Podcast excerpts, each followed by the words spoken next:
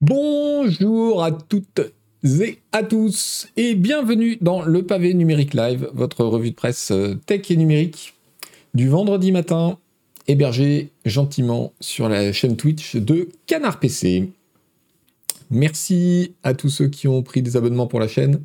Je vous rappelle que euh, c'est la seule, enfin la principale source de revenus de cette chaîne. C'est ce qui nous permet euh, bah, de vous proposer du contenu vidéo gratuitement. Euh, le replay est toujours disponible sur YouTube quelques jours après la diffusion sur Twitch en live. Salut à tout le monde, bonjour le chat. Alors, aujourd'hui, de quoi allons-nous parler? Alors, de quoi n'allons-nous pas parler? On va pas parler des iPhone 15 qui ont été annoncés cette semaine, blablabla, euh, conférence Apple, euh, vous connaissez le truc, c'est merveilleux, c'est nouveau. Oh, l'appareil photo est mieux. Euh, on va pas parler non plus des iPhone 12 et de la, polémique un peu débile sur le les émissions machin, tout ça ressemble fort à une petite tempête dans un verre d'eau et va être réglé euh, sous peu. Euh, de quoi va-t-on parler? On va faire, on va parler de, la grande effervescence. On va pas mal parler de jeux vidéo aujourd'hui, contrairement à la semaine dernière. On va faire le point sur l'effervescence autour de Unity, ce, moteur 3D euh, utilisé par euh, énormément de développeurs. Oups, pardon pour le bruit dans le micro. Euh, qui a changé brutalement ses conditions d'utilisation et qui met toute la communauté des développeurs en émoi. On va parler un petit peu du 20e anniversaire de Steam, qui était la semaine dernière, si je ne m'abuse. On va parler euh, un petit peu intelligence artificielle euh, avec euh, quelques aperçus de ce que l'intelligence artificielle va être capable de faire dans la construction de jeux vidéo. Et puis un truc intéressant et flippant sur une intelligence artificielle qui est destinée à prédire le résultat des procès aux États-Unis. Euh, à propos de procès, on parlera de ce qui s'est ouvert cette semaine, c'est-à-dire euh, le procès fait par l'administration américaine contre Google pour un abus de position dominante soupçonné dans euh, le secteur des moteurs de recherche. Et puis on fera aussi un petit détour par le monde du streaming musical, parce qu'il y a eu deux, deux, petites nouveautés ces derniers temps intéressantes. Voilà, et puis d'autres trucs au passage, parce que j'en oublie certainement. Xerox Jagger, merci pour le Prime. Merci à vous. Qu'est-ce que vous racontez dans le chat? Pipman, merci beaucoup pour le, Prime. Et merci ensuite pour les abos offerts à la communauté. Merci beaucoup. Alors, par quoi on commence? Eh bien, on va commencer on va commencer par cette histoire de Unity.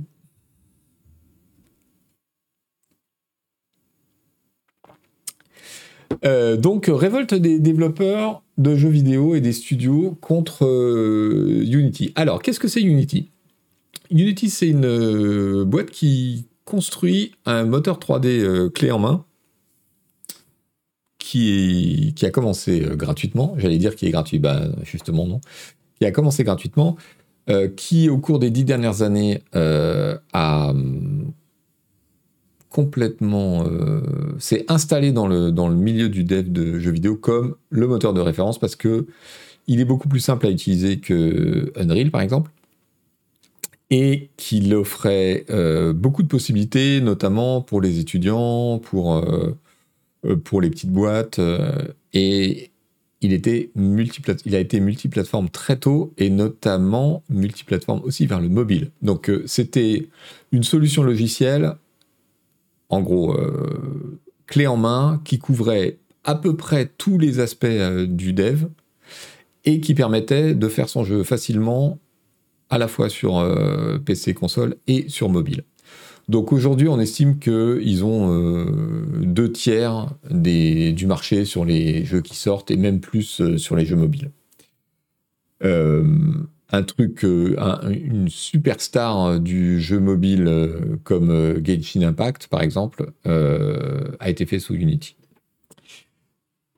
Qu'est-ce qui s'est-il passé? Et ce qui s'est passé, c'est que Unity a été introduit en bourse il y a quelques années et que le cours en bourse euh, ne se porte pas très bien parce que les revenus et le chiffre d'affaires de Unity ne se portent pas très bien. Ils se sont lancés dans une, une espèce d'accélération en rachetant plein de boîtes. Euh, on en a parlé au cours des différentes saisons ici.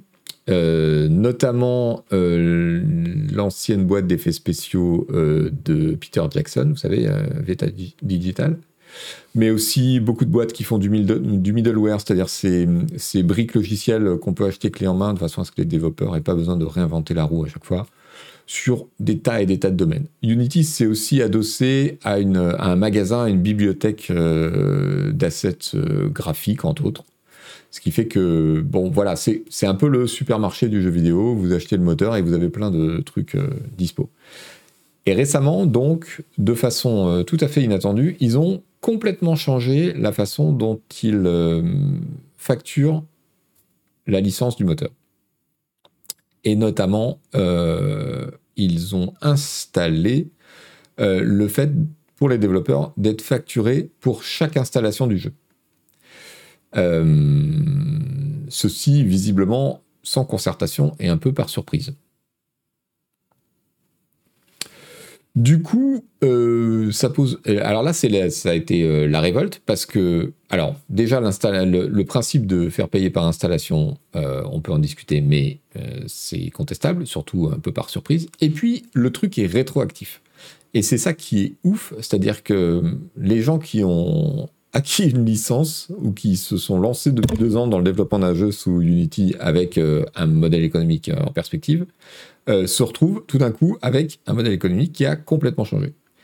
Alors, on peut discuter de est-ce que leur modèle est sain ou pas? Est-ce que finalement il n'y a pas des cas où c'est mieux pour les devs? Est-ce que tout ça, ce sont des problèmes un peu techniques, mais le cœur du souci aujourd'hui, c'est un le côté rétroactif et deux, énormément de questions sur euh, qu'est-ce que c'est qu'un install? Est-ce que si un même joueur installe son jeu plusieurs fois, le dev doit payer plusieurs fois? Est-ce que qu'est-ce qui se passe pour les démos euh, qui sont faites avec Unity, donc qui, sont considérées comme un install? Euh, Voilà, il y, a, tout un, comment dire, un, feu d'artifice de problèmes auxquels visiblement l'équipe de Unity n'avait pas réellement pensé ou sur les conséquences desquelles ils n'avaient pas réfléchi. Euh, qui est apparu tout d'un coup cette semaine, et euh, c'est euh, une grosse effervescence. Donc, commençons par le commencement.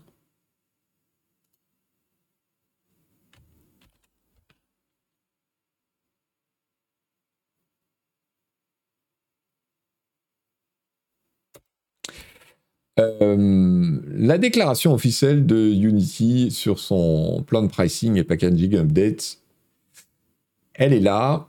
Et en gros, voilà. Euh, en fonction des licences, c'est-à-dire qu'auparavant, il y avait quatre licences, Unity Personal, Unity Plus, Unity Pro, Unity Entreprise. En gros, il y a deux cas de figure.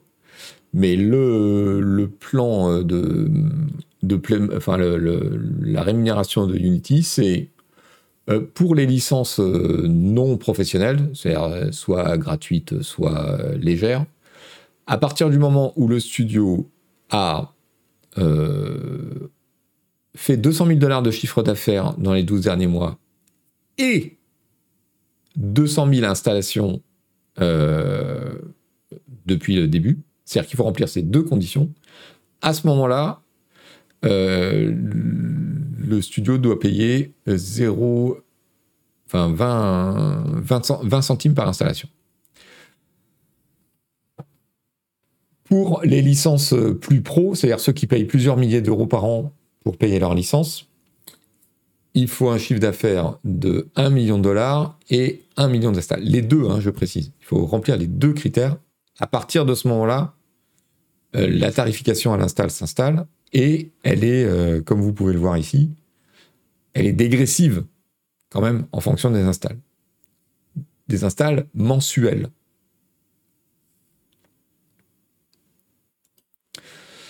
Donc euh, il y a des cas et des développeurs pour lesquels avant c'était un pourcentage du, du, chiffre d'affaires au bout d'un certain, d'un certain revenu. Il y a des cas et des développeurs pour lesquels ça va être bénéfique en, réalité. J'ai vu passer des, des, études de cas sur le cas. Mais il y a des cas où c'est catastrophique. Et puis, il y a toute la question de la façon dont tout ça est mis en place euh, qui, est, euh, qui est problématique.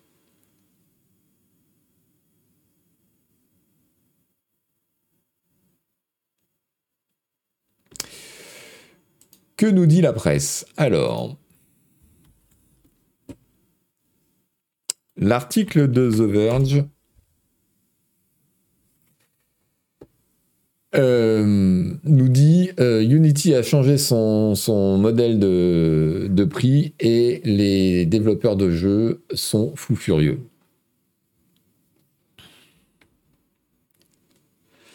Donc ils reproduisent la, grille tarifaire. Euh, tous ces changements vont être appliqués à partir du 1er janvier 2024.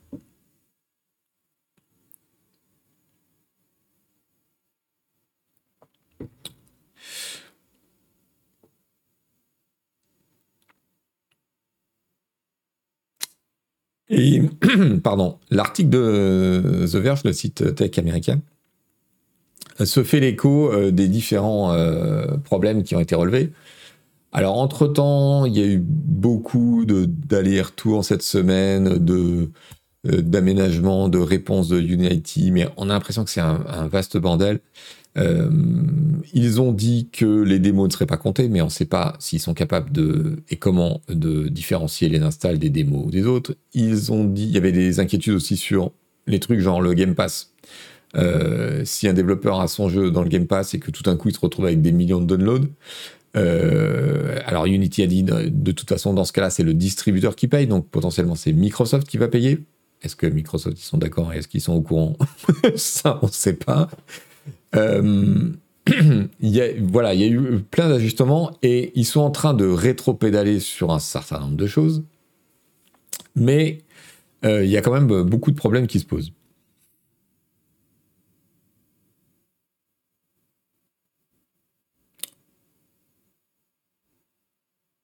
J'imagine que ce sera toujours moins cher que d'utiliser une licence Unreal Engine.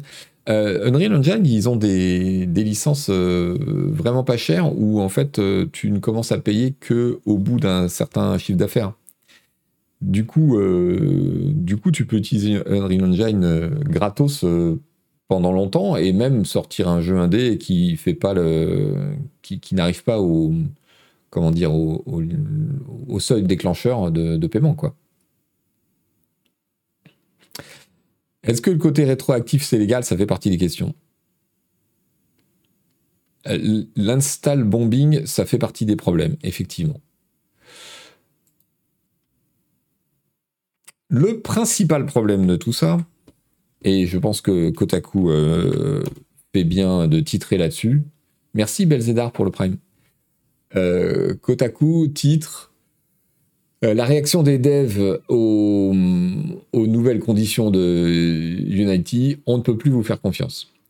Et c'est ça le cœur du problème aujourd'hui pour le, milieu du dev. On verra qu'il y en a d'autres des problèmes et que peut-être euh, ça va s'aggraver. Mais en gros, euh, c'est effectivement le fait de se retrouver devant le fait accompli et d'avoir en toute bonne foi un développement d'un jeu, c'est long. Donc décider, euh, comme je le disais, il y a deux ans, de développer son nouveau jeu sur Unity avec eh ben, les conditions euh, financières que proposait Unity à l'époque, et de se retrouver au pied du mur aujourd'hui avec des conditions financières totalement différentes, et potentiellement, sur certains cas, euh, très néfastes pour le développeur, et d'être coincé. Parce qu'une fois que vous avez avancé deux ans dans un jeu, c'est compliqué de changer de moteur, et, et voilà. Et même si aujourd'hui, demain, la semaine prochaine, Unity disait euh, oulala, on n'avait pas prévu tout ça, on change rien, on en discute, on négocie, on met, ça en pause. Et euh, je pense que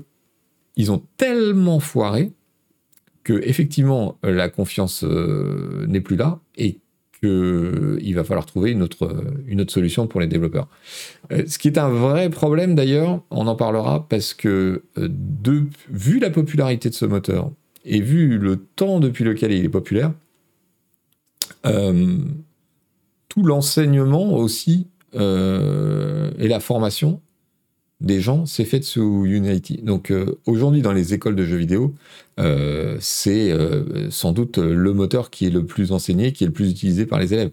Donc, euh, si demain, euh, tout d'un coup, le, milieu du dev de jeux vidéo doit basculer sur autre chose, euh, ça se fait pas en un claquement de doigts, et ça veut dire qu'il y a des tas de gens qui, ont, qui ont perdu de la compétence, perdu de la valeur sur le marché. Enfin, c'est un gros sujet. C'est assez compréhensible que les développeurs soient, soient fous furieux.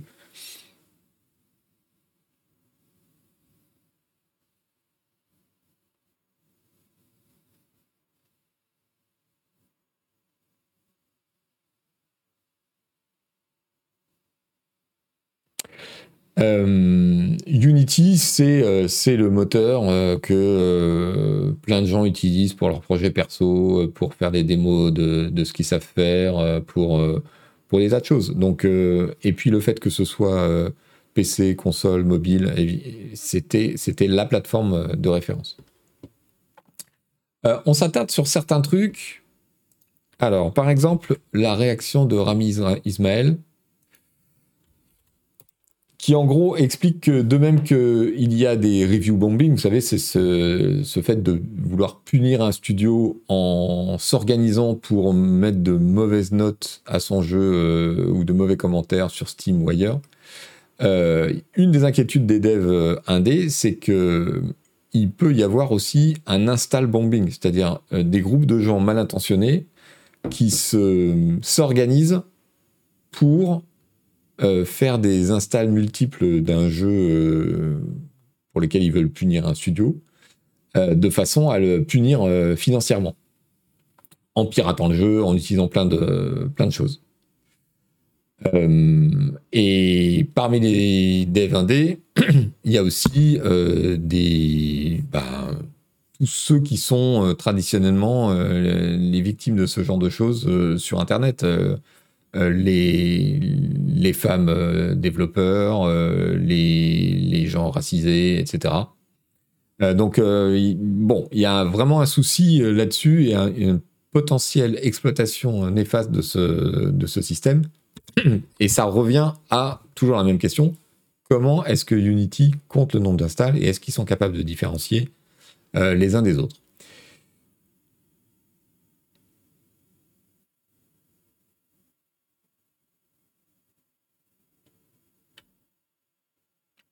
Euh, sachant que c'est les hacks sur euh, les installs et le fait de, trifouiller euh, quel que soit le système que Unity a mis en place, de le trifouiller, ça va venir, c'est évident. Enfin, je veux dire, il y a déjà des, des, moyens de, de masquer les installs ou leur provenance pour tricher simplement dans un certain nombre de jeux.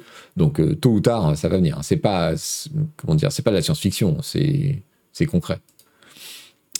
Euh, quand on pose la question euh, directement à Unity,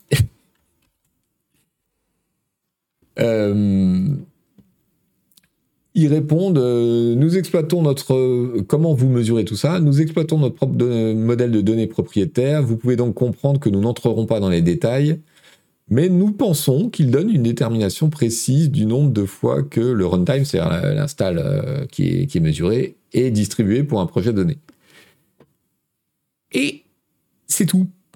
Autrement dit, euh, Unity, euh, sa réponse, c'est euh, si, si, bah, on a un petit truc pour le faire, on va pas vous dire comment, mais faites-nous confiance, ça marche. ça va pas marcher comme ça. ça, paraît difficile.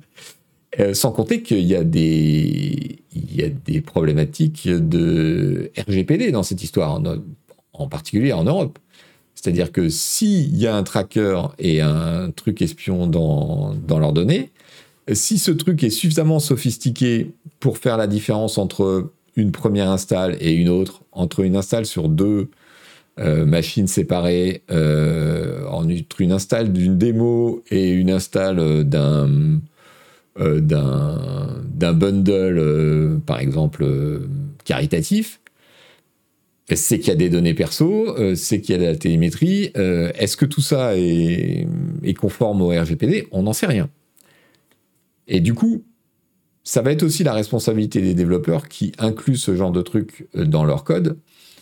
en tout cas, ça peut l'être juridiquement, et il est légitime qu'ils se posent la question.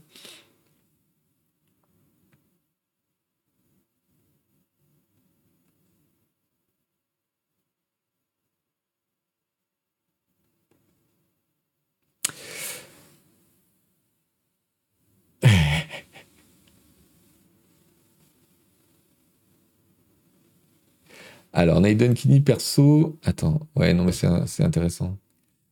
Naiden qui nous dit dans le chat Perso, ça m'étonne toujours qu'on dise à longueur de journée non, mais la presse gratuite, c'est une utopie, ce qui est vrai. Et quand un moteur avec des développeurs derrière veut pérenniser, on leur saute à la gorge. Euh, je pense que. Je pense que c'est pas le problème ici. Enfin, c'est qu'une partie du problème.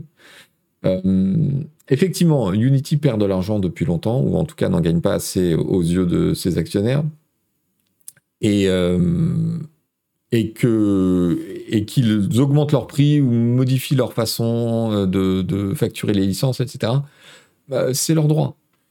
Mais ici, c'est plutôt la méthode d'une part, le truc qui arrive par surprise et qui est rétroactif, y compris pour les projets commencés. Euh, et le flou euh, d'un certain nombre de procédures d'autre part. Si Unity disait demain, bon bah désolé, euh, on n'a plus de version gratuite, ou bien désolé, c'est plus 2000 balles par an, c'est 5000, ou bien désolé, c'est... Eh bien voilà, c'est un produit, il a un prix, on peut choisir de l'acheter ou pas. Là, ils prennent en otage un certain nombre de gens qui sont déjà chez eux, et en plus, ils camouflent la façon de fonctionner. Donc voilà, c'est le, débat ici n'est pas de dire Ouh là là, c'est scandaleux, ils veulent, le faire payer. C'est la façon dont ils font les choses.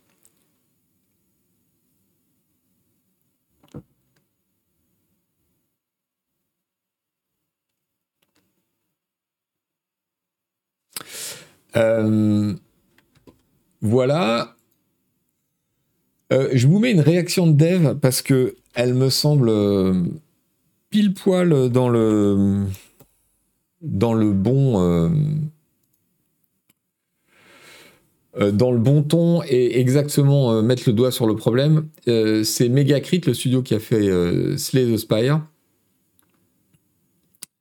et donc qui explique que voilà, ça fait deux ans qu'ils sont en train de bosser dur sur un nouveau jeu, que, ce, que contrairement à Slay the Spire, ils avaient, ils avaient choisi Unity pour, pour, euh, comme techno, que le fait d'avoir euh, une structure de prix rétroactive, euh, c'est non seulement une mauvaise nouvelle et un harmful, c'est, ça fait des dégâts sur de, plein de façons pour les développeurs, mais c'est aussi une, rupture de confiance nous pensons que Unity était parfaitement conscient de cela parce que euh, ils ont été jusqu'à euh, retirer les conditions d'utilisation de leur de leur moteur sur GitHub. On va en parler. C'est un des trucs qui a mis très très en colère les développeurs. malgré le, temps considérable et les efforts que nous avons mis dans le développement de ce nouveau, tri, de ce nouveau titre, nous allons euh, migrer vers un nouveau moteur, sauf si les changements euh, sont complètement annulés et que euh, des protections sur la licence d'utilisation sont mises en place nous n'avons, et ils finissent leur dernière phrase, c'est euh, nous n'avons euh, jamais fait un communiqué euh, public général avant en tant que studio. c'est vous dire à quel point vous avez merdé. Cette phrase est évidemment adressée à Unity. Qu'est-ce qu'ils veulent dire par cette histoire de conditions d'utilisateur sur GitHub? On en apprend plus sur Reddit.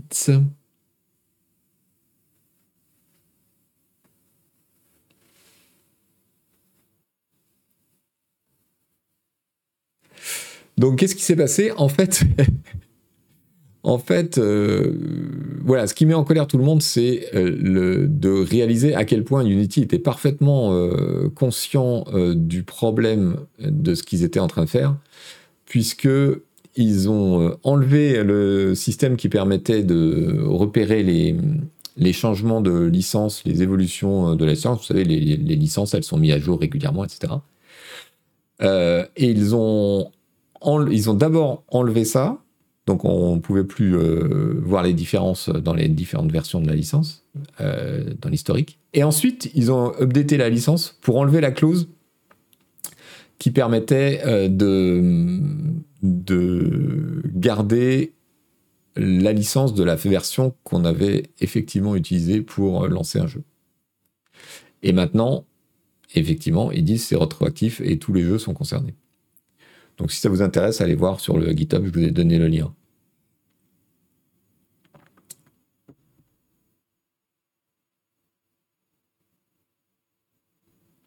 KBT qui dit il y a Tim Sweeney qui doit être tout sourire en ce moment. Oui, c'est ma, grosse surprise de la semaine, c'est euh, qu'il n'y ait pas encore eu de réaction de Tim Sweeney, donc euh, le, patron d'Epic et de, et de Unreal. Euh, j'ai vu que vous mentionniez dans le, chat un autre moteur qui s'appelle Godot. les, les programmeurs de Godot, ils ont, ils ont eu quelques réactions cette semaine qui étaient très, comment dire, en disant on comprend l'émoi suscité, on voit qu'il y a beaucoup de gens qui annoncent qu'ils vont se tourner vers notre moteur, on est super content, c'est très bien, mais attention, réfléchissez bien, ce ne sont pas les mêmes moteurs, ils ne font pas la même chose, pas de la même façon, et en particulier pour l'instant, euh, Godot n'est pas multiplateforme, ils sont en train de travailler sur une version console, je ne sais pas à quelle échéance elle va sortir.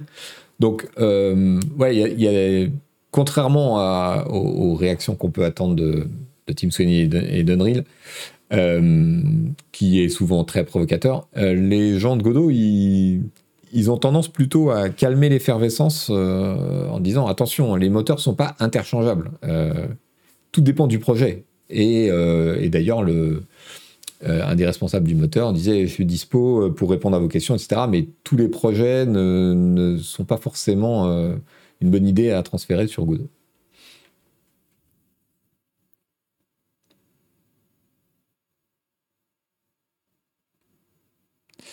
François qui nous dit c'est compliqué, je pourrais pas comparer le chiffre d'affaires d'unité et de machin comme blablabla, mais j'avoue, les middleware passent de mode et sont lentement décommissionnés. Je n'ai pas connu d'explosion de middleware pour ma part, mais bon, pour l'instant, il n'y a pas d'explosion d'Unity, même si je pense qu'il y aura une désaffection.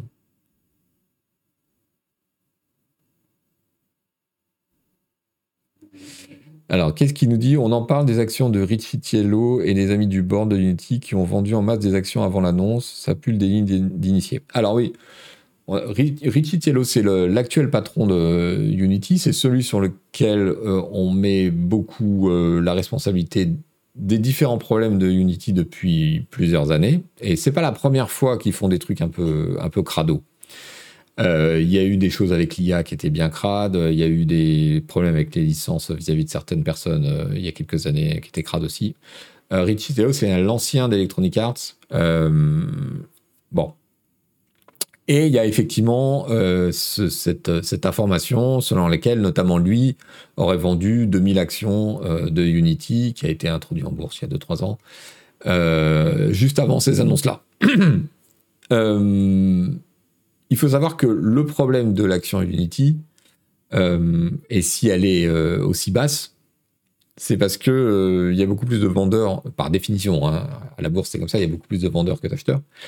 mais oui, c'est une action qui est un piège en fait, elle bouge pas parce que voilà, les, vendeurs sont probablement les membres du management qui veulent se débarrasser de leur action ou faire un peu de cash.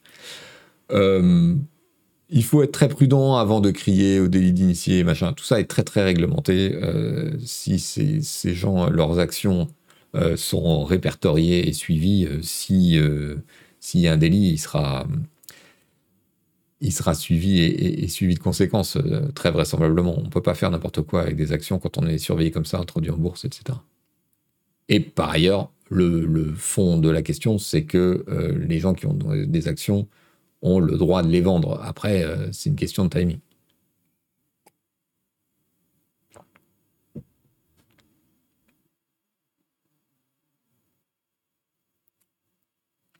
Voilà, Potemkin, c'est exactement l'argument. C'est la logique. Il change la dynamique de prix. Il est convaincu que ça va créer de la valeur pour les actionnaires. Du coup, quel est le sens de vendre avant? Euh, Bon.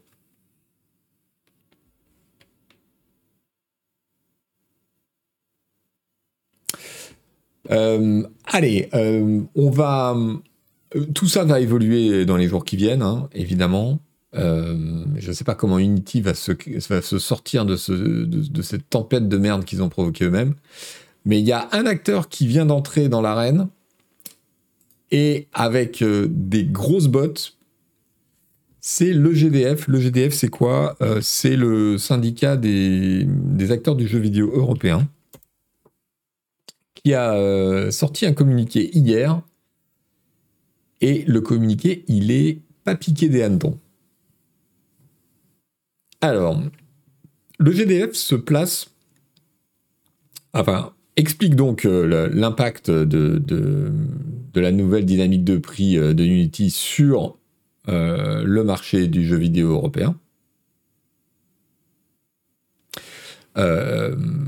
Expliquant que le fait que Unity passe d'un modèle de licence sur abonnement à un modèle de d'abonnement et de paiement euh, à l'install va impacter euh, très euh, durablement et de façon très significative les, coûts de développement de la plupart des développeurs. Et après les phrases d'usage en disant quand même que le GDF regrette que Unity ait ainsi trahi un peu la confiance de ses partenaires et endommagé sa réputation ils arrivent au, gros du, problème. Et la phrase, elle, sonne comme une menace euh, très claire. L'attitude euh, anticoncurrentielle de, Unity doit être euh, observée de façon attentive par euh, les autorités euh, de la concurrence de l'Europe euh, qui doivent agir s'il y a lieu.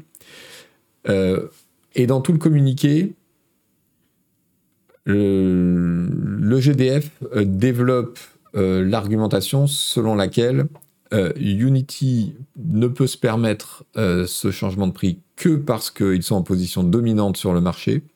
Il cite des chiffres. 63% euh, des, développeurs de jeux qui utilisent euh, euh, cette technologie, plus de 70% sur mobile, et que c'est le cœur du problème, en gros. C'est-à-dire que, voilà, ils sont en position dominante et ils abuseraient de cette position avec ça. Et ils mettent aussi le doigt sur un autre aspect qui n'est pas toujours aussi évoqué, c'est que euh, Unity, c'est plusieurs services dont euh, la gestion des transactions, la gestion des microtransactions. Donc, vous savez, c'est un ensemble euh, d'outils logiciels complets autour du moteur qui permet de, créer des jeux, pas clés en main, parce qu'il faut programmer quand même, mais en tout cas de, faciliter beaucoup. Et que hum, le fait que Unity euh, à un bundle de tous ces services, ils sont en train euh, d'abuser de leur position aussi pour éliminer euh, les services concurrents de chacun des petits services qu'ils proposent, en gros. Dans tout ce qui est le middleware, c'est-à-dire ces briques de logiciels toutes faites qu'on propose. Ça peut être le son, ça peut être la gestion du réseau, ça peut être la gestion des microtransactions, ça peut être euh, le, chat live pendant le jeu, ça peut être euh, un outil de euh, rapport de crash, un outil de publicité pour les jeux mobiles, etc. Tout ça, ce sont des briques logicielles que fournit Unity et le GDF est en train d'expliquer que, en fait, ils utilisent leur puissance pour euh, éjecter du marché toutes les solutions logicielles concurrentes à leurs différents outils. Et il y a une euh, espèce de rumeur euh, qui naît depuis quelques jours, comme quoi Unity, qui a racheté récemment très très cher une boîte qui gère les microtransactions dans les jeux, est en train de forcer la main à un certain nombre de développeurs en leur disant hum, si tu utilises notre système plutôt qu'un autre, parce qu'il y a un autre concurrent sur le marché, euh, on va pouvoir s'arranger sur le prix de la licence, euh, des installs, etc.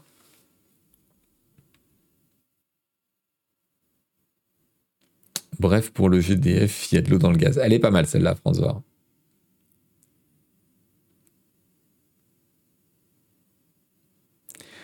Pipman, si les studios de dev dépendent pour leur survie de Unity, ce sont de facto des filiales dont Unity est responsable en cas de Non, non, absolument pas, ça n'a rien à voir.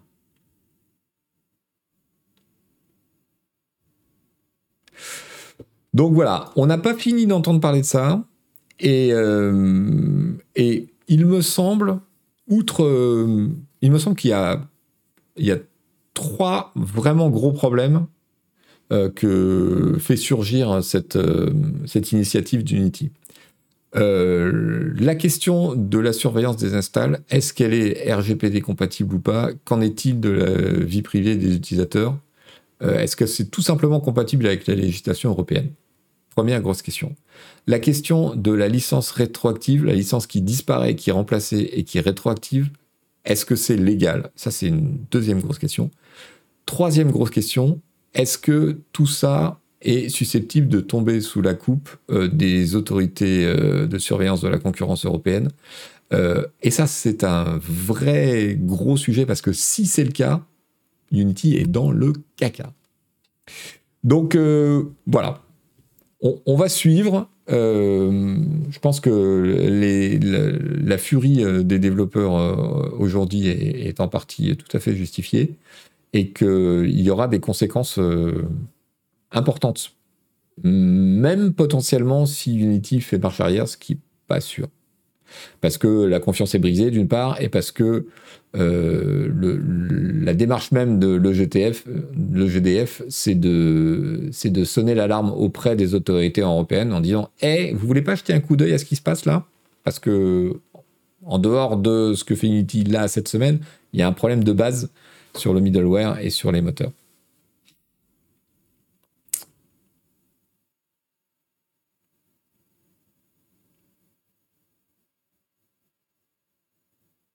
Bref, Unity ne fait plus l'unanimité, oui, c'est ça.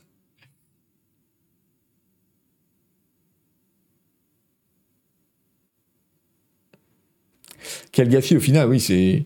Euh, je, pense que oui, enfin, euh, comme le, communiqué de, de Megacrit le, le démontre bien, c'est pour ça que je l'avais choisi, c'est aussi un problème de confiance. C'est-à-dire que si vous êtes développeur aujourd'hui, même si vous n'êtes pas embringué dans cette histoire, vous êtes développeur aujourd'hui, admettons la semaine prochaine Unity fait marche arrière, euh, vous seriez taré Franchement, à moins qu'il y, ait des garanties solides installées dans euh, les termes d'utilisation et la licence euh, du moteur, vous seriez taré de vous lancer sur un projet de plusieurs années en comptant sur cette technologie, en sachant que leur coup n'a pas marché cette fois, mais ils peuvent très bien rester la semaine prochaine. Donc, euh, à mon avis, ils se, sont, vraiment, vraiment mis dans la merde.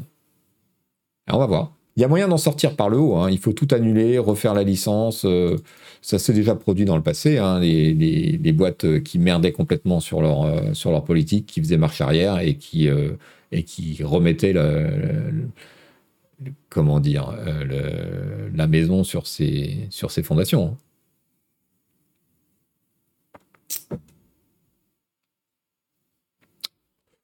Voilà, allez, je pense qu'on a fait le tour euh, là-dessus. Quelques news jeux vidéo en plus.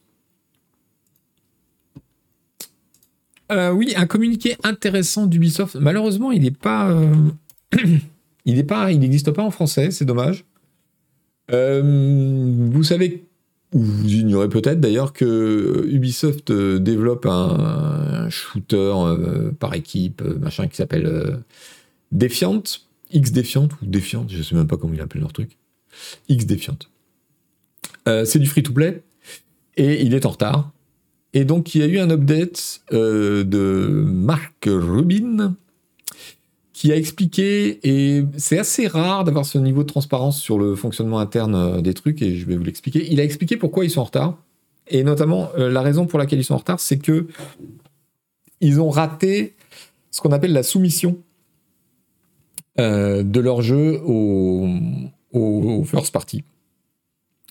Euh, à savoir, quand vous voulez que votre jeu sorte sur euh, une console, par exemple euh, la PlayStation ou la Xbox, vous devez soumettre votre jeu à l'équipe technique de Sony et de Xbox.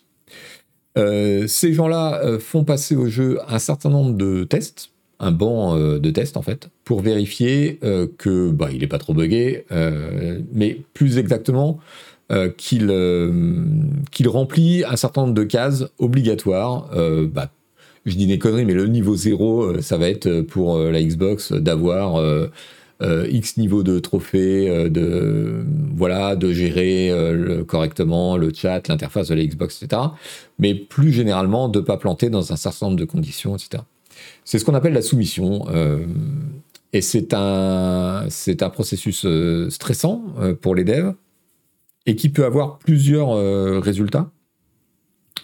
Euh, déjà, ça se prépare. En général, euh, on, fait des soumissions blancs, soit en interne, soit avec des sociétés spécialisées, de façon à vérifier si le processus va bien se passer, si voilà. Et, et c'est une comment dire C'est une compétence très valorisée euh, parmi les devs d'être euh, le responsable de la soumission et d'être un spécialiste, de bien connaître les interlocuteurs et la façon dont fonctionne Sony, Xbox, Nintendo, savoir sur quoi ils, ils tiquent ou pas, qu'est-ce qui est critique, qu'est-ce qui n'est pas, quels sont les changements aussi de politique euh, des, différentes consoles. Et donc, tout ça, ça se prépare. On prépare un un master pour le jeu qu'on soumet au consolier. Et euh, il peut y avoir deux, trois, trois résultats. Soit, ok, c'est bon. Dans ce cas-là, eh ben, le jeu est fini, euh, c'est bon. En général, il y a encore un peu de, vérification de bugs derrière avant la soumission du master final, mais bref, en gros, c'est réglé. Euh, soit c'est non, ben voilà, vous avez euh, pas passé un certain nombre de tests qui sont euh, éliminatoires pour la soumission. Soit c'est il y a un certain nombre de problèmes que vous devez régler, mais ça passe quand même. Et typiquement, c'est ce qui se passe quand il y a des, des patchs 0D sur les consoles maintenant. C'est-à-dire que eh ben, le consolier a dit oui, c'est bon, vous pouvez passer, euh, mais à condition de régler tel et tel problème dans le premier patch. Et c'est généralement ce qui se fait.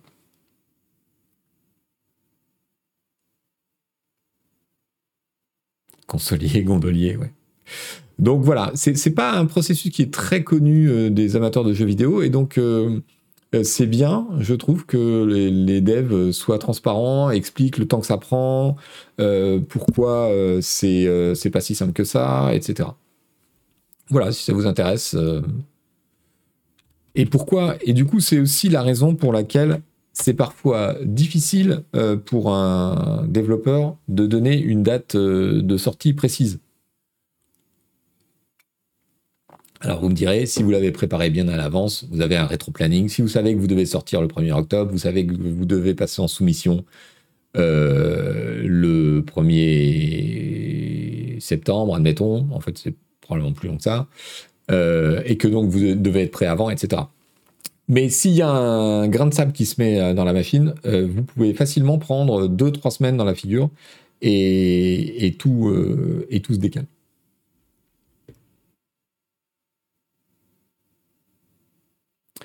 Sliben, ça existe un peu sur mobile. Quand on envoie un APK à Google ou à iOS, il y a un process. Ouais, c'est beaucoup moins. Euh, euh, c'est quand même. C'est beaucoup moins sévère.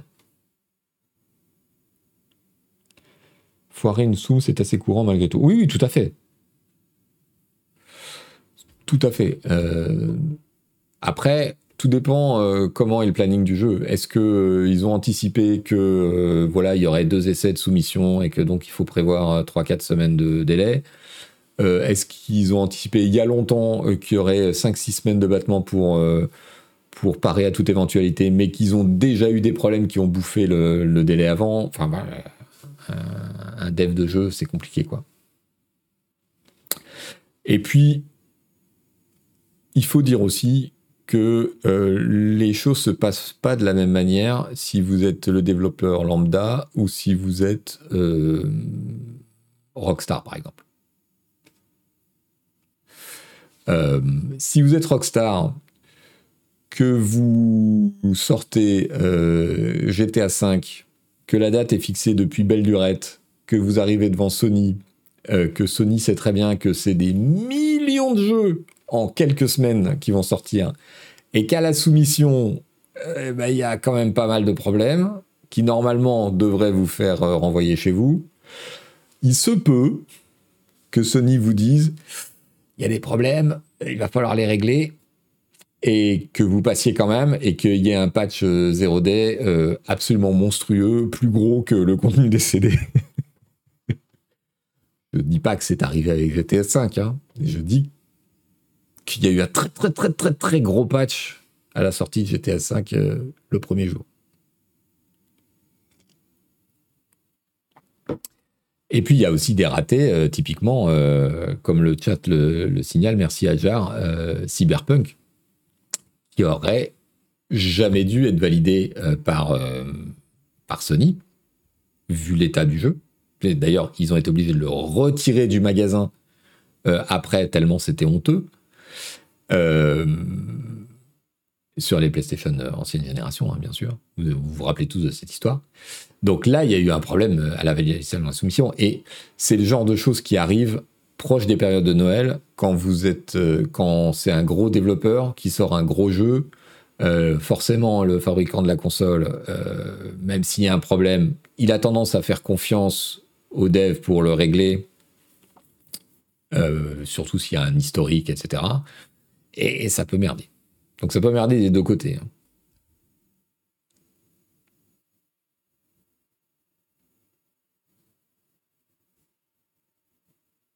Kind of Magic, théoriquement, ça, commence à 11h.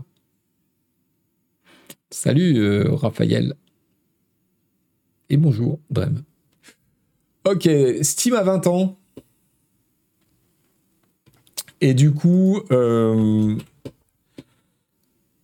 Steam a fait une page qui est assez rigolote avec euh, voilà une petite vidéo, mais aussi euh, un, calendrier avec les principales les, différentes années de l'existence de Steam, les principaux jeux sortis, et puis l'actualité du moment. C'est assez rigolo, c'est un peu nostalgique, voilà. Donc je vous encourage à aller jeter un œil.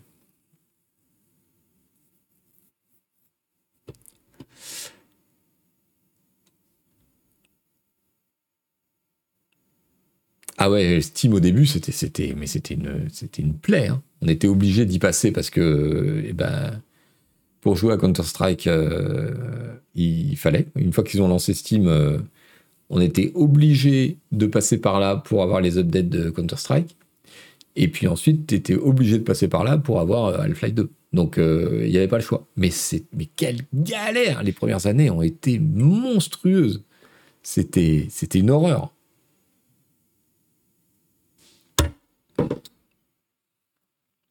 C'était absolument une horreur. Donc 2003, c'est la sortie de Steam. 2005, euh, c'est Steam qui devient euh, ouvert à d'autres jeux que ceux de Valve. Et 2008, c'est la sortie de Steamworks, c'est-à-dire euh, le middleware gratuit que Valve mettait à disposition de tous les devs et qui a été un coup de génie parce que ça proposait le réseau, euh, le, fait d'avoir le chat euh, de Steam, etc. Tous des trucs qui sont très chiants à développer pour, euh, pour les studios. Et donc, ils avaient cette brique logicielle toute faite, toute prête, machin. Il y avait juste à être en vente sur Steam.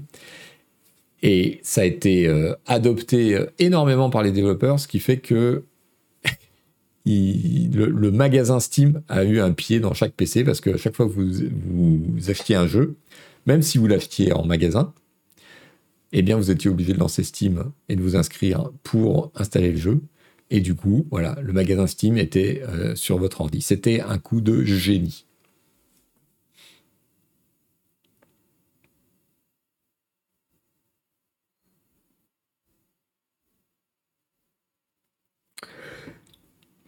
Voilà, euh, Qu'est-ce qu'on a? On, va parler un peu d'IA et toujours dans le thème du jeu vidéo. Je voudrais vous montrer quelque chose. Ça concerne. On est super à la bourre, il est midi moins 5. Oh là là, on n'a fait qu'un seul sujet. On va essayer d'aller vite. Alors, Roblox, vous connaissez Roblox? C'est la plateforme de jeu, de construction de jeux, machin. Euh, ils viennent de sortir euh, une démo de ce que l'IA peut apporter pour, euh, eh ben, pour construire des, des, modes, en fait, des, des, jeux dans Roblox, avec une interface de dialogue pour créer des assets différents en fonction de ce que vous voulez. Donc une IA générative. Et il y a une petite vidéo qui, je trouve,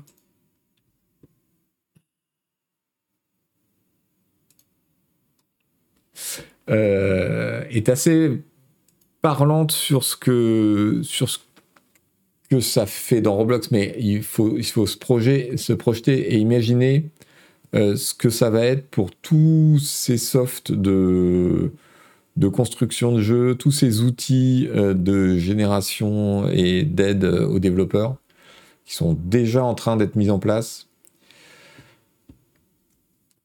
Et donc là, l'assistant pour euh, construire quelque chose, vous avez, il y a une, il y a une boîte de dialogue et euh, vous demandez à l'assistant IA euh, ce que vous voulez utiliser. Il le comprend, il le met en place. Vous pouvez lui demander des modifications et il le fait à chaque fois. là je veux un arbre, là je veux que les arbres soient plus grands, euh, je veux un ours, je veux qu'il soit comme ci, je veux qu'il soit comme ça. Euh, l'atmosphère, l'éclairage, les, les, différents euh, items.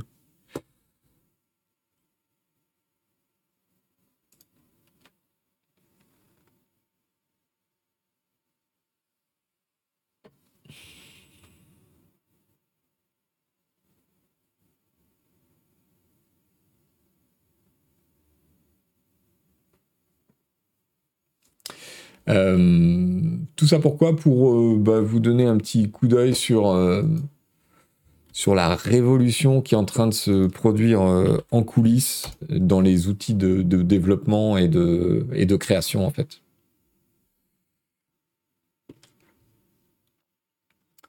Allez, on parle d'IA.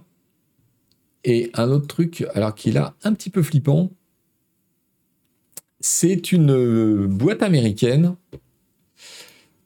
a récupéré et entraîné euh, son, IA, son IA sur euh, les données ouvertes de tous les tribunaux. Et donc toutes les décisions de tous les juges américains des différentes euh, des différentes niveaux de juridiction, des différentes juridictions civiles, pénales, etc. Et donc ils ont cet outil et le but de l'outil, c'est de pouvoir prédire euh,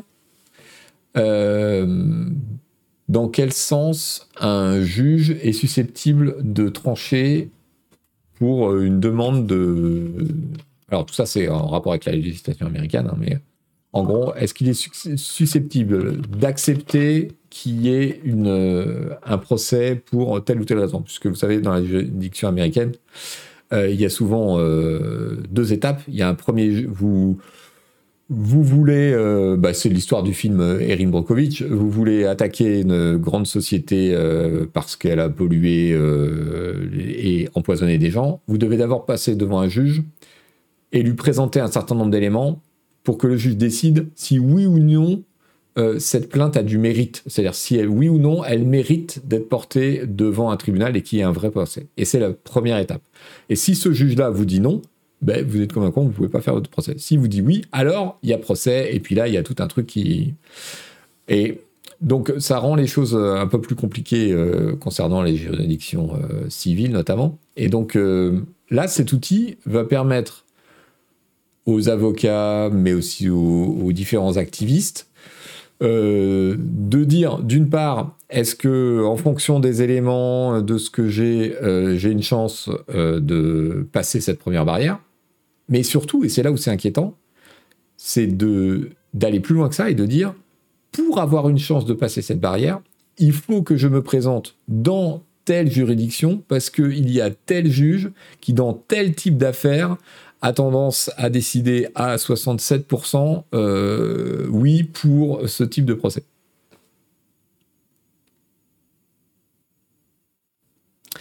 Euh, donc, le bon côté de la chose, c'est de se dire, euh, eh ben, ça va permettre aux citoyens de savoir s'ils ont une chance de se lancer dans le truc avant d'engager des frais, etc.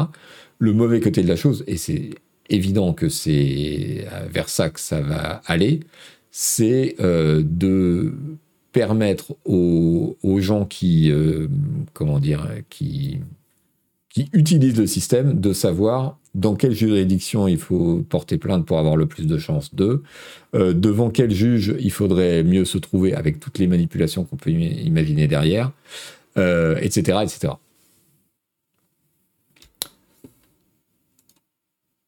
Donc on n'est pas prêt euh, de, on n'est pas au bout de nos, peines avec l'IA. Donc ça c'est le site officiel de, des gens en question.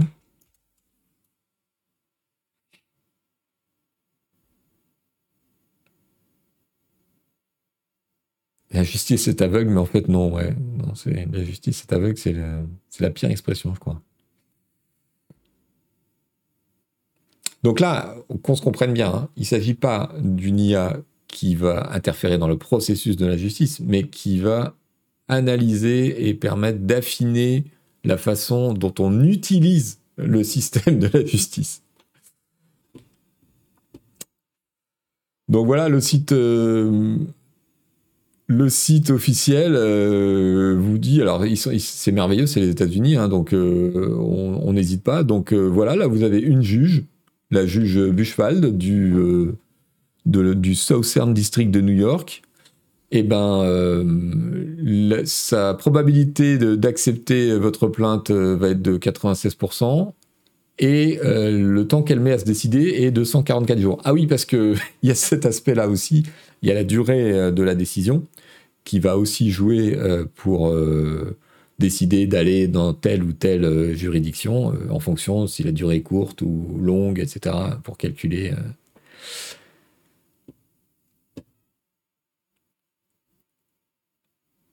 Voilà, donc, euh, alors, je, me mets à la place des, juges euh, qui sont mis comme ça en. Enfin bon, c'est le système américain, on peut pas, on peut pas comprendre, nous. Hein.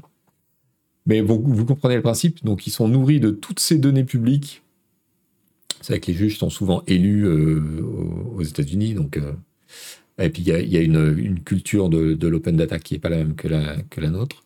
Et en fonction de tout ça, eh ben, ils nourrissent leur IA et ils peuvent vous dire. ben... Alors, en fait, évidemment, c'est une connaissance que les professionnels avaient déjà. Entre avocats, entre gros cabinets, euh, je suis absolument certain euh, qu'on savait déjà que pour tel type de plainte, il fallait aller plutôt euh, devant tel tribunal et que si on avait tel juge, c'était une bonne ou une mauvaise nouvelle. Enfin, toutes les séries judiciaires qu'on a à la télé sont pleines de ça. Et les, gens le savaient déjà. Mais là, du coup, c'est un outil national et qui, fait passer cette espèce de, savoir-faire professionnel acquis sur le terrain à un stade industriel.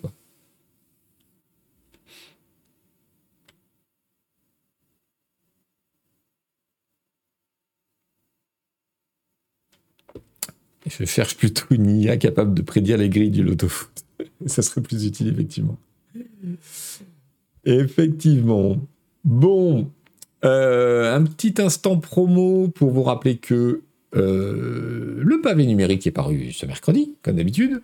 C'est tous les mercredis. Le pavé numérique, c'est donc la newsletter d'information sur la tech et le numérique, qui est gratuite à l'inscription, mais qui a une partie payante.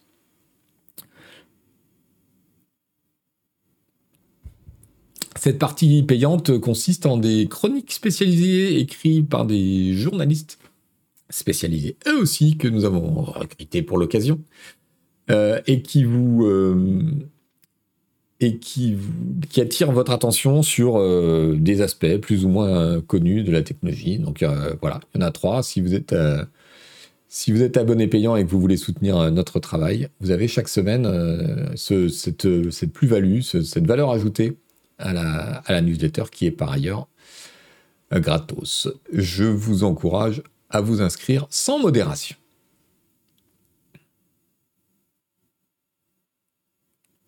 Manudo qui nous dit Je l'ai lu et c'est très très drôle. Merci beaucoup.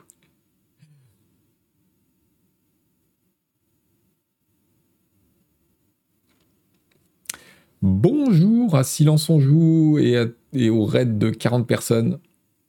Bonjour, bonjour. Bienvenue. Euh, on parlait de la newsletter Le Pavé Numérique, qui donne son nom à cette émission, et qui est gratuite, qui paraît tous les mercredis, et qui suit l'actualité de la tech et du numérique sous tous ses aspects, euh, technique, vie privée, piratage, euh, culture aussi, culture numérique les jeux, les séries, euh, les effets de société, euh, les, interactions sociales, les réseaux sociaux, tout ça. On suit tout ça dans, dans le pavé numérique. Pour vous inscrire, c'est très facile. C'est par là. Et surtout des vidéos de chiens.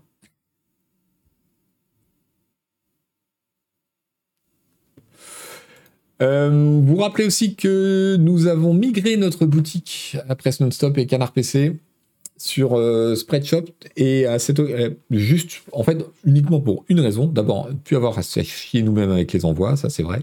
Mais surtout pouvoir faire des trucs qu'on ne pouvait pas faire justement parce que les envois étaient trop étaient trop chiant à gérer, à savoir le textile, les t-shirts, etc. Parce qu'il faut gérer, euh, bon, c'est compliqué à envoyer, puis en plus, il faut gérer différentes tailles. Du coup, on n'a pas d'économie d'échelle, nous, sur euh, le fait de produire en masse, parce que, euh, voilà, il faut diviser la production en différentes tailles. Donc, bref, on est passé, on est passé là-dessus, et l'avantage pour vous, c'est que, du coup, il y a un t-shirt, c'est la première fois depuis très longtemps, en trois couleurs. Il est tout simple, il y a juste un petit logo, c'est le premier qu'on a fait, c'est pour l'été, mais on vous prépare des goodies et des trucs beaucoup plus sympas pour la suite et notamment à l'occasion de l'anniversaire. Mais en attendant, il y a quand même des trucs rigolos. Il y a ces autocollants qui existent avec un bord blanc ou un bord transparent et qui sont très sympas. Moi, j'en ai un sur mon portable. C'est nickel.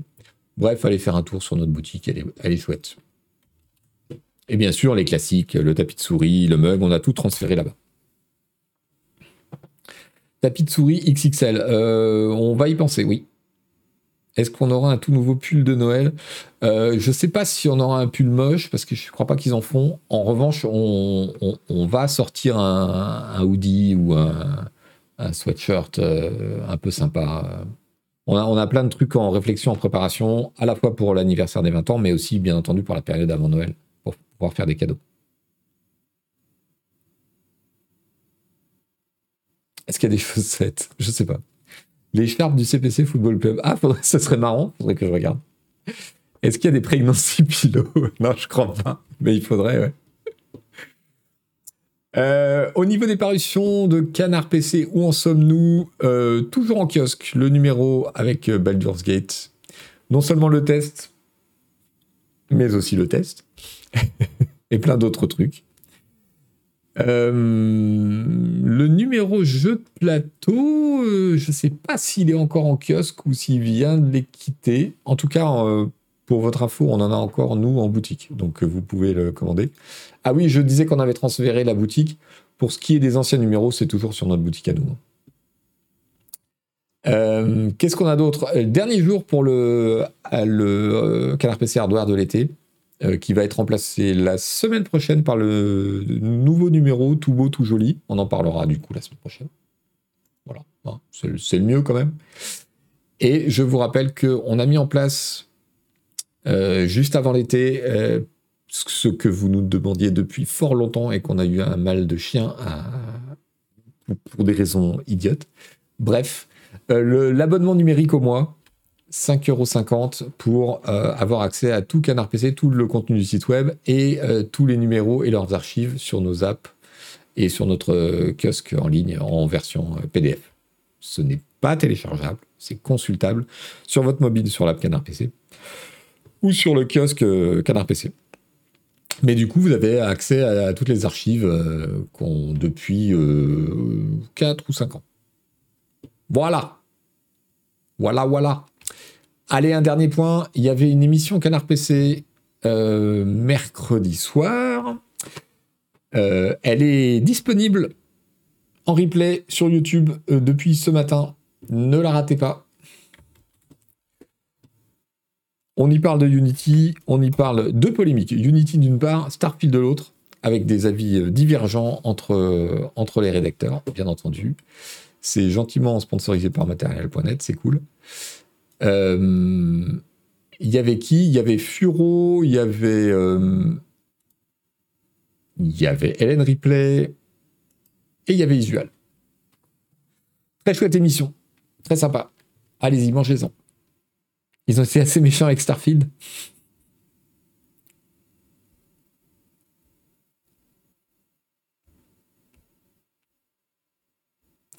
Qu'est-ce que vous dites? Excellente émission d'Ifratus, merci.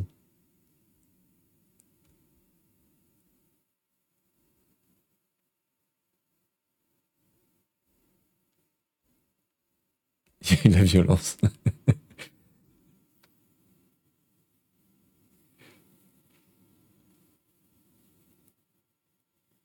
Le débat Starfield était incroyable. Euh, je n'ai pas encore regardé tout le replay, moi. Euh, donc voilà, on peut passer à la suite.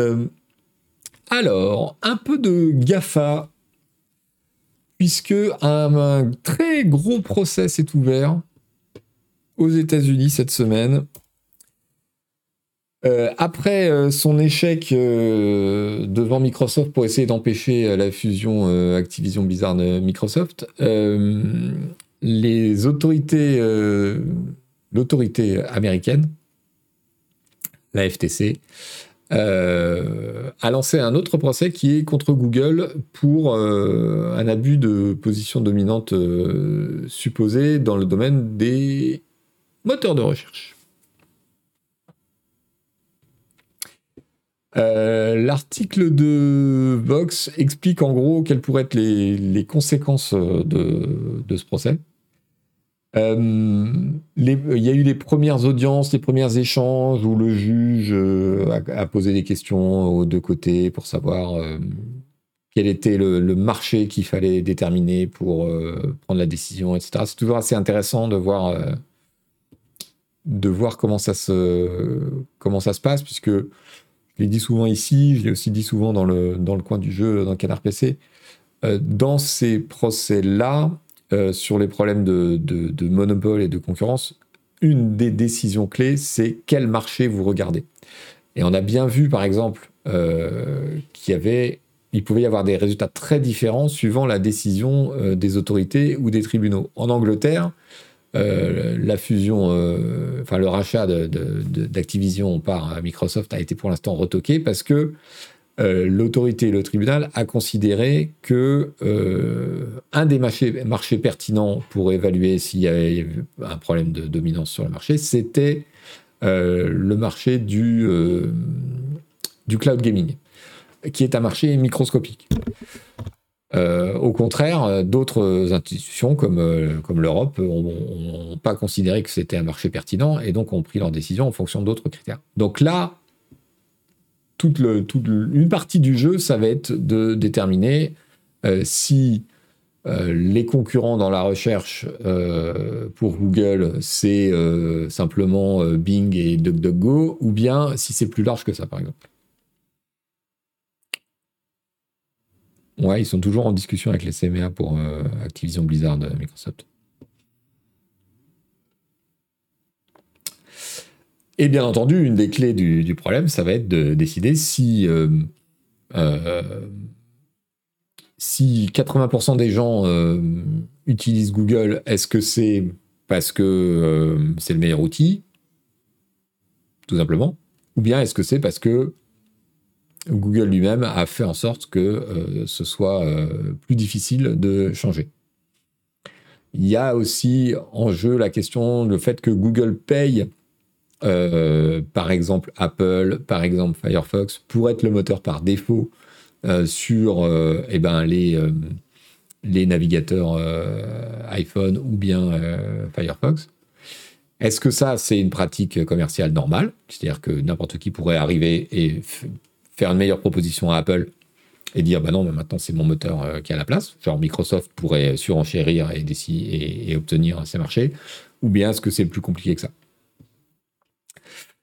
Euh, la chose importante, c'est que, a priori, ça se présente pas super bien pour euh, les autorités américaines.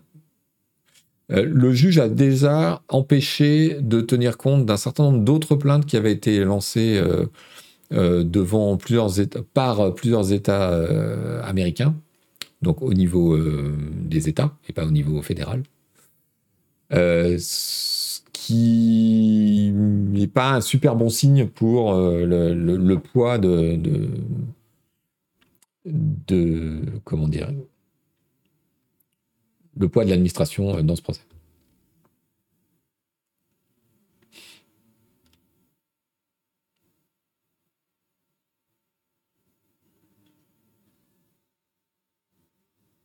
Alors, Scaro qui nous dit c'était excellent. Toi, tu parles de l'émission, j'imagine.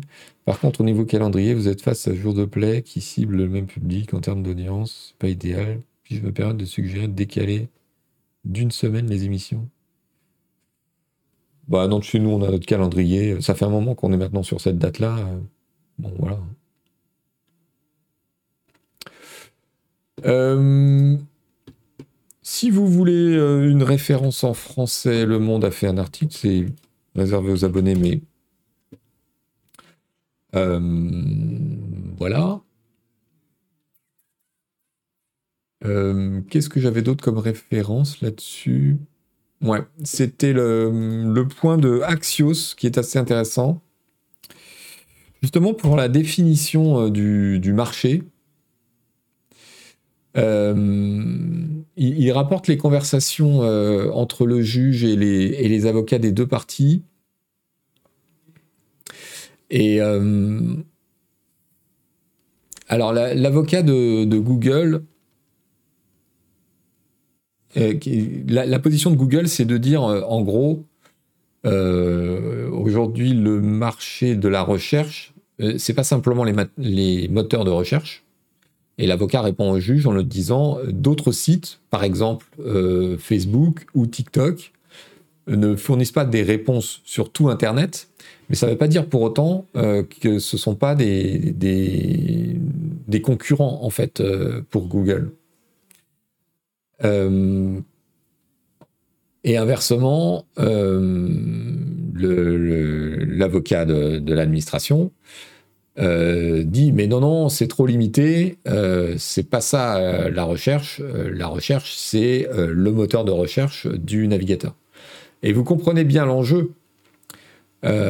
C'est-à-dire que si Google si le juge comprend que les compétiteurs de Google ça va être aussi la recherche sur certains points précis dans certains sites particuliers ça change complètement le paysage de la compétition et la richesse de la compétition.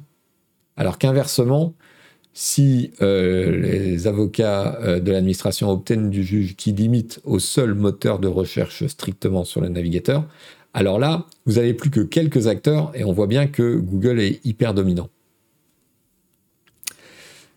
Euh, un autre argument de, rapporté par Axios de l'avocat de Google, c'est qu'on pourrait examiner des tranches de marché. C'est-à-dire que, par exemple, euh, il y a plus de compétition euh, pour Google concernant euh, la livraison de nourriture de la part des sites spécialisés comme DoorDash et autres que de la part d'un moteur de recherche généraliste comme Bing. Donc voilà, Google en fait est sur la compétition sur plein de, de verticales. Est-ce que ce choix, c'est pas le procès avant le procès en fait? Alors, c'est pas le procès avant le procès, mais en fonction de ce que la juge va décider, le procès va être potentiellement complètement différent. C'est pour ça que c'est très très attention. Je suis flou. Je ne sais pas. je, ne maîtrise pas ce flou. Euh, j'ai pas d'avis euh, sur la question, mais euh, il y a eu une espèce de, comment dire, collision dans l'actu. C'est que au même moment de l'ouverture de ce procès, TikTok s'est mis à insérer des, des, résultats issus de Wikipédia dans ses recherches. Et je, trouve ça intéressant parce que c'est typiquement euh, les arguments qui peuvent être entendus dans ce genre de procès. TikTok, c'est presque devenu une plateforme euh, au même titre que YouTube. Mes enfants, par exemple, euh, ils vont pas faire de, ils, veulent trouver une information ou un truc, ils vont pas rechercher sur le moteur de recherche Google. Ils vont rentrer dans TikTok et faire une recherche, ou rentrer dans YouTube et faire une recherche. Donc, en un sens, TikTok est un concurrent de Google sur la recherche. Voilà, je voulais vous donner cet exemple pour mieux comprendre l'importance euh, de, cette décision et de, comment dire, de cette phase du procès où les deux parties vont essayer de façonner euh, la vision du juge sur le marché qui est pertinent pour prendre sa décision. Et le fait que, même si de premier abord, les arguments des avocats peuvent paraître euh, bizarres, en fait, il y a une logique derrière tout ça. Le, moteur de recherche d'Amazon, absolument. J'ai vu un titre d'article passé cette semaine qui disait que 30% des utilisateurs de TikTok l'utilisaient comme moteur de recherche, dit Netflix. Ben, c'est super intéressant et ça vient complètement, merci euh, de cette pression, ça vient complètement compléter euh, cette, euh, cette, logique, enfin, aider à comprendre cette logique et, et cette importance qu'a la détermination, la délimitation du marché qui va être pris en compte pour ce genre de, décision sur les problèmes de concurrence et d'antitrust. Allez, on essaye d'avancer. Un petit détour par le streaming musical.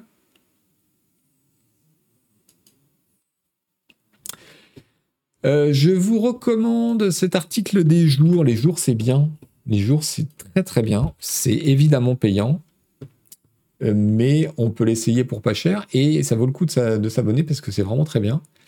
Euh, ils ont une série qui s'appelle la, qui s'appelle la fête du stream et qui suit l'actualité des problématiques du streaming musical et qui se fait l'écho qui s'est fait l'écho la semaine dernière dans le dernier article publié de cette série de la nouvelle euh, façon de rémunération euh, que Deezer va appliquer pour les artistes. Et c'est assez intéressant parce que vous savez certainement que la, rémunération des articles sur les plateformes de streaming, genre Deezer et Spotify, c'est un gros sujet d'énervement. Euh, les, artistes gagnent très très peu, à part ceux qui font des, scores incroyables. Oui, il y a un super docu d'Arte sur le streaming qui est sorti récemment et qui a été fait avec euh, l'auteur de la série euh, des jours.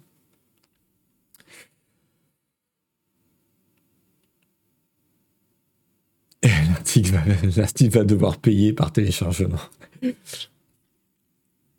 Donc ça fait longtemps que Deezer annonce qu'ils réfléchissent à une nouvelle façon de, rémunérer les artistes, plus juste, etc.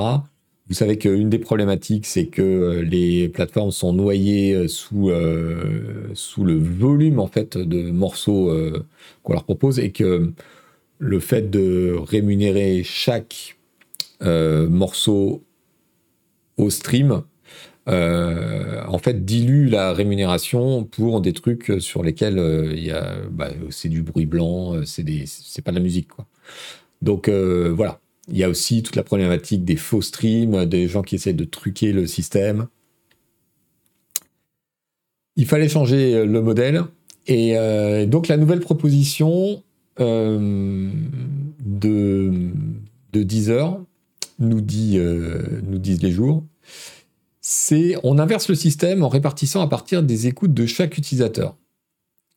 Son abonnement, celui de l'utilisateur, ne paye donc que ses artistes. C'est très bien sur le papier, euh, nous dit euh, l'auteur, euh, mais il y a plein de nouveaux effets secondaires en pratique. surtout, les plus grosses maisons de disques ne voulaient pas annoncer à leur star qu'une partie de leurs revenus allait disparaître pour aller se diluer en piécettes pour des dizaines de milliers de petits artistes. Parce que si vous, avec votre abonnement en Deezer, vous n'écoutez que des artistes inconnus, avec ce nouveau système, euh, votre argent, celui de votre abonnement, n'irait qu'à ces artistes inconnus. Au lieu d'être mis dans une somme commune qui est répartie en fonction de toutes les écoutes de la plateforme. Vous voyez la différence? Euh, donc oui, il y avait des difficultés à, mettre en place ce système. Et donc, euh, bon, en, détail, il faut lire l'article, mais en détail, il y a un seuil déjà. Euh, les, artistes qui font plus de 1000 streams et plus de 500 auditeurs mensuels euh, voient leur écoute compter double. Donc c'est une espèce de prime à ceux qui sont vraiment écoutés et pas aux trucs qui passent ou aux bots, etc. Avec des citations assez, assez intéressantes, c'est la taille d'un tout petit artiste à l'échelle de 10 heures assure Ludovic Pouilly. Euh, pas une barre chargée de désactiver les artistes émergents. On sait qu'une minorité d'artistes font 97% des streams. Ce sont ceux-là que l'on veut accompagner, pas des faux artistes qui noient les plateformes avec des pistes faites avec du bruit. Voilà, ce qui est un des principaux problèmes.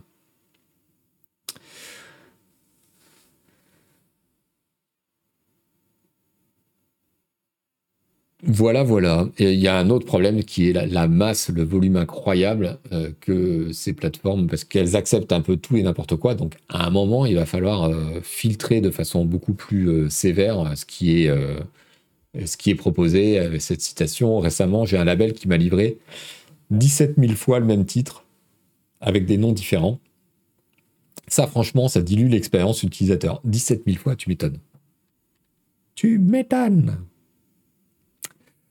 Euh, voilà, je vous, recommande cet article. On apprend plein de choses sur la façon dont tout ça se règle et sur les effets de bord, les effets secondaires, euh, comment euh, définir une écoute active, comment ça va se croiser avec les, playlists, etc., etc. Et puis les bots d'écoute, le problème existe, bien sûr, bien sûr. Et vous apprendrez tout ça. D'ailleurs, si vous avez accès au jour et que vous suivez cette cette série, puisque le jour s'est organisé en série par, euh, par thème. Donc la fête du stream, là c'est la deuxième saison. Euh, il y a eu plein d'épisodes avant qui abordaient tous ces problèmes-là, et notamment le problème des fausses écoutes, euh, les, trucages d'écoute, comment les artistes essaient de se faire monter artificiellement en haut des tops, non pas tellement pour gagner plus, mais pour parfois des, des raisons d'ego et de promo, etc comment euh, le volume d'écoute des artistes sur ces plateformes devient un critère déterminant pour les organisateurs de tournées euh, pour avoir des dates. Enfin, il y a beaucoup de conséquences en chaîne avec, euh, avec ce système. Pendant ce temps-là, sur Spotify, nous apprend The Verge, les artistes peuvent désormais payer pour être promus en haut de, en haut de votre écran. Euh, donc le premier écran euh, qui s'affiche quand vous lancez Spotify avec euh, ces espèces de gros placards, et eh ben désormais c'est ouvert aux annonceurs, donc aux artistes et aux, et aux maisons d'édition qui peuvent payer pour y faire figurer pour, dans, ce, dans ce showcase avec plusieurs comment dire, plusieurs annotations. Ça peut être euh, un anniversaire, ça peut être euh, le truc qui monte, ça peut être une nouvelle sortie, etc., etc. Je, voilà, c'est assez naturel. Vous savez qu'il y a des gens qui font des playlists et qui se font payer pour introduire les playlists très suivies playlists publics très, très suivis et qui sont des influenceurs musique. En fait, ils se font payer par les maisons pour inclure les titres de leur artiste dans leur playlist et payer plus cher si l'artiste est en haut et en bas. Enfin, il y a toute une économie souterraine autour de ça, bien entendu. Donc, le fait désormais de vendre de la visibilité euh, sur l'app, eh ben, c'est un, cran de plus. On sait que Spotify ne gagne pas d'argent, même qu'il en perd. Donc, euh, donc voilà, c'est une évolution qui semble inévitable.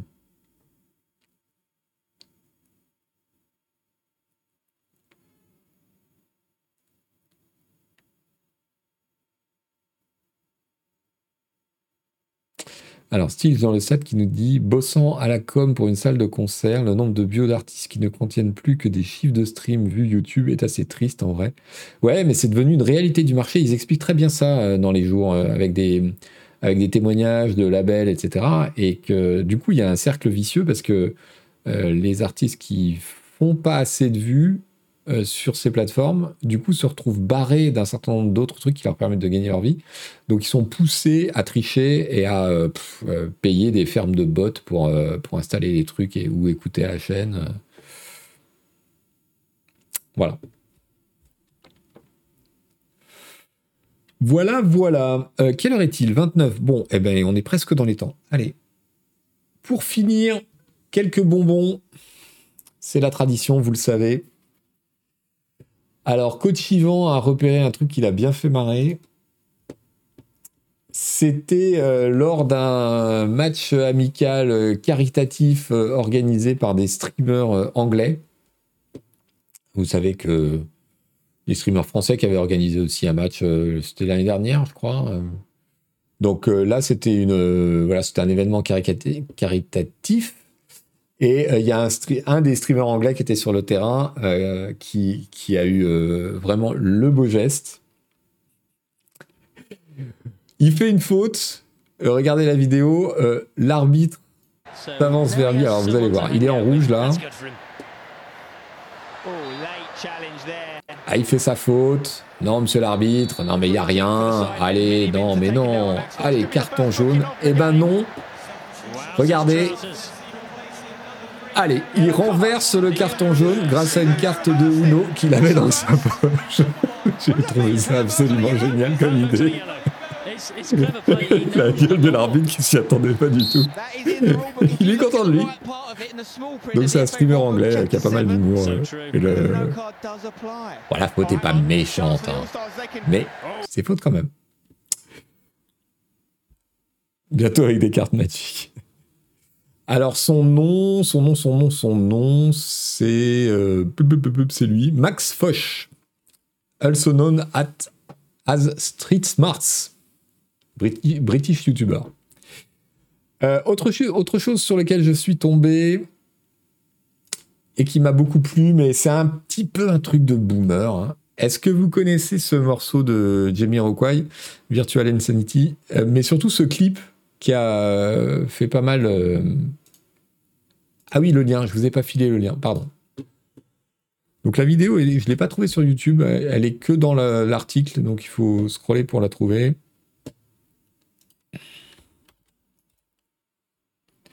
Voilà la vidéo du carton jaune. Euh, oui, pourquoi je vous parle de Jamie Rockway Parce que euh, le clip a fait un peu de bruit à l'époque, il est assez marrant, vous voyez, il danse et on a l'impression qu'il est en permanence sur un tapis roulant.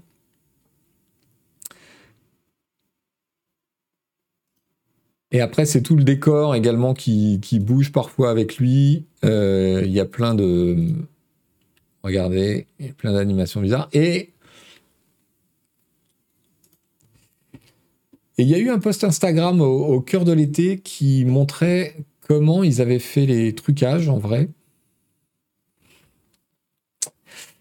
Et c'est tout le décor qui bouge autour de lui, figurez-vous. c'est en plus, c'est un fil, comment qu'on appelle ça sur Instagram en plusieurs vidéos, plusieurs images, il y a l'explication de comment ils ont monté les trucs. Et en fait, ils font glisser, euh, ils font glisser les trucs autour de lui plutôt que lui qui se déplace. C'est assez rigolo.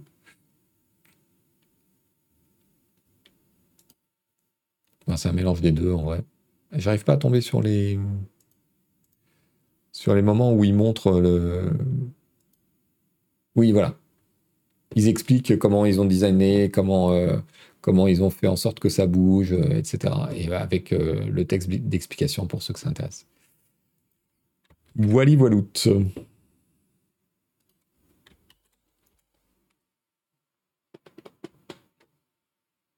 L'impression de regarder le compte Twitter d'Internet Explorer.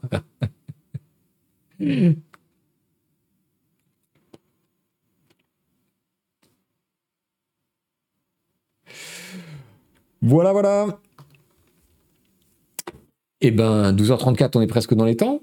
Je vais vous souhaiter une très bonne fin de journée, un excellent week-end. Euh, le clip date de 96. Ah. Et euh, merci à tous ceux qui ont pris des abos sur la chaîne. Je vous rappelle que c'est le moyen de, financer ce qu'on vous propose euh, gratuitement. Si vous avez pris euh, le pavé numérique live pardon, en cours, il sera disponible en replay sur la chaîne de Canard PC en début de semaine prochaine, le temps de faire tout, ce qu'il y a à faire pour Monsieur Chat. Pas de problème, c'est gratuit. Sinon, si vous êtes abonné à la, chaîne Twitch, vous avez accès au replay, bien entendu. N'hésitez pas à nous rendre visite si vous nous écoutez en podcast ou si vous nous regardez sur YouTube. N'hésitez pas à nous rendre visite en live le vendredi matin de temps en temps. Et je vous rappelle incidemment que si jamais vous êtes déjà abonné à Amazon Prime, vous avez droit de soutenir une chaîne euh, gratuitement. C'est gratuit pour vous, c'est des sous pour nous. Voilà, voilà. Euh, bon après-midi, bon week-end et faites attention, euh, il y a un nouveau variant du, du Covid qui fait des ravages en ce moment. J'ai déjà trois personnes autour de moi qui sont tombées malades cette semaine. Donc voilà, si vous prenez les transports en commun, si vous rendez visite à des personnes âgées ou fragiles, faites gaffe, quoi. Voilà. Qu'on ne reparte pas dans, une merde pas possible, là, sur la fin d'année. Hein? Allez, ça suffit. Et mettez à jour vos navigateurs, c'est ça. Bon, merci beaucoup d'avoir été là. Merci d'avoir suivi euh, le pavé numérique live. Euh, rendez-vous tous les mercredis avec la newsletter et des tas d'infos euh, rigolotes et de revues de presse plus ou moins Zarbi. Il manque plus que l'alerte canicule. Je vous laisse. Merci beaucoup et à la semaine prochaine.